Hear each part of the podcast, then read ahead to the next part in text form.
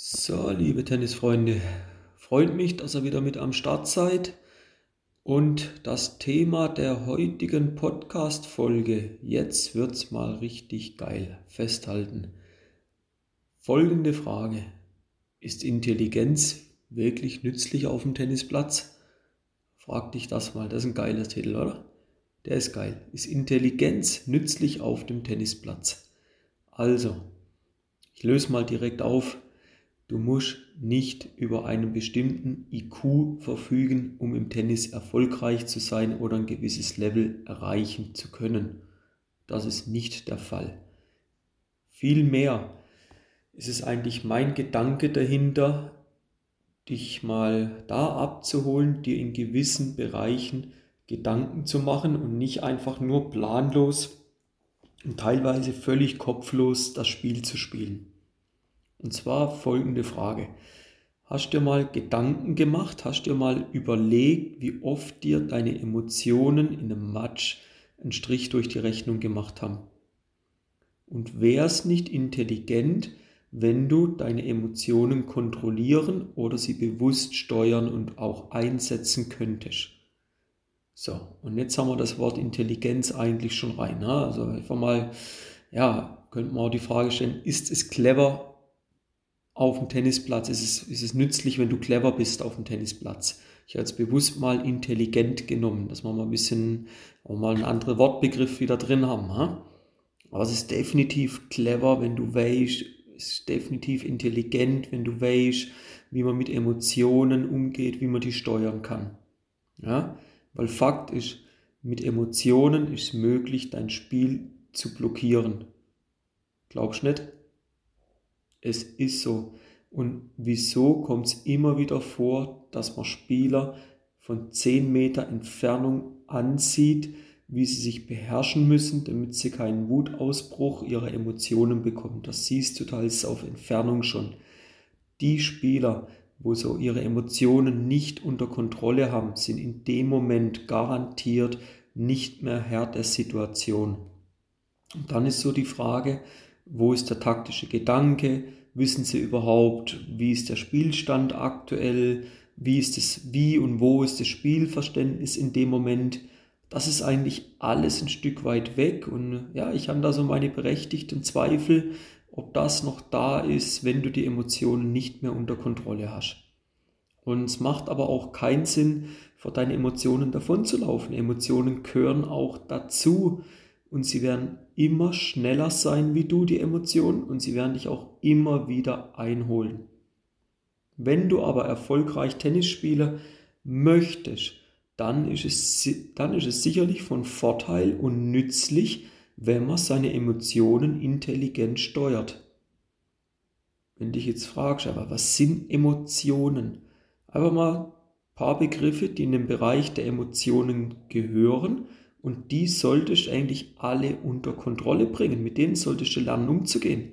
Zum Beispiel gehören da Wut, Verzweiflung, Frust, Neid, Hoffnung, Ärger, Freude, Mut. Das sind alles Begriffe, wo in den Bereich der Emotionen reingehen. Ja, sagst jetzt, das ist ja völlig gesponnen, glaube ich nicht. Du googles, findet mal raus, brauchst maximal fünf Minuten, dann findest du die Lösung, wo das, steht, wo das geschrieben steht. Ja? Mein Ziel ist jetzt dir, noch ein paar Tipps mit auf den Weg zu geben, wie du in Zukunft nicht nur cleverer, sondern auch noch intelligenter mit deinen Emotionen umgehst. Und da haue ich dir jetzt mal noch drei Tipps raus. Erster Punkt, lass die Emotionen zu. Ja, lass sie zu. Aber alles im Rahmen. Du sollst bitte nicht komplett ausrasten, den Schläger zerlegen. Verschon bitte dein Material, wenn möglich. Ja? Du sollst auch nicht beleidigend werden deinem Gegner gegenüber oder sonst was. Aber ein dezenter Fluch, hey, das ist doch okay. Das ist doch auch deinem Idol schon mal entwichen. Also ist doch alles okay. Das Ziel ist aber, dass du dich von deinen Emotionen lösen tust, indem sie zulässt. Du baust dadurch die Emotion ab, du befreist dich von ihr. Ja? Zweiter Tipp ist die Umwandlung. Lerne negative Emotionen in positive Gedanken dann umzuwandeln. Das Ziel wäre, dass du zum Beispiel aus einer gewissen Verzweiflung so eine Art jetzt erst recht Handlung entwickelst.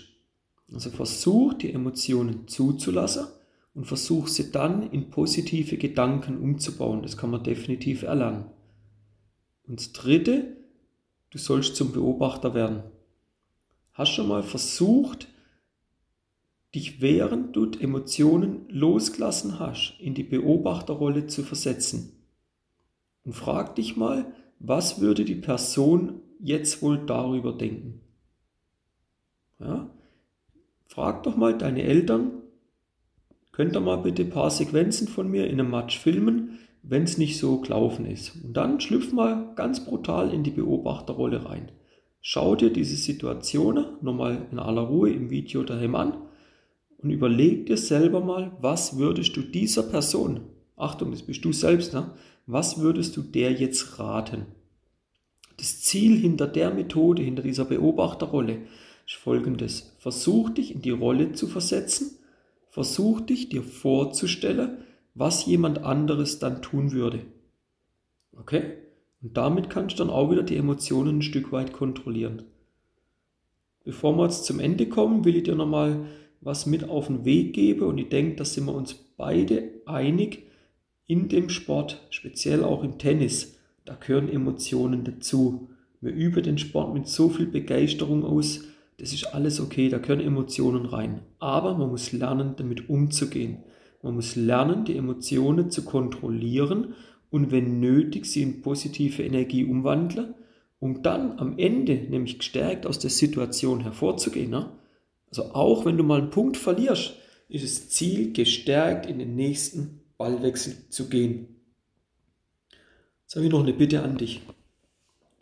Sei dir bewusst, dass die Umsetzung nicht von jetzt auf jetzt passieren wird. Du musst das Ganze Schritt für Schritt angehen. Das ist wieder eine Entwicklung. Ja? Du musst dir Zeit lassen, du musst lernen, mit den Emotionen umgehen. Nochmal wie? A, lass sie zu.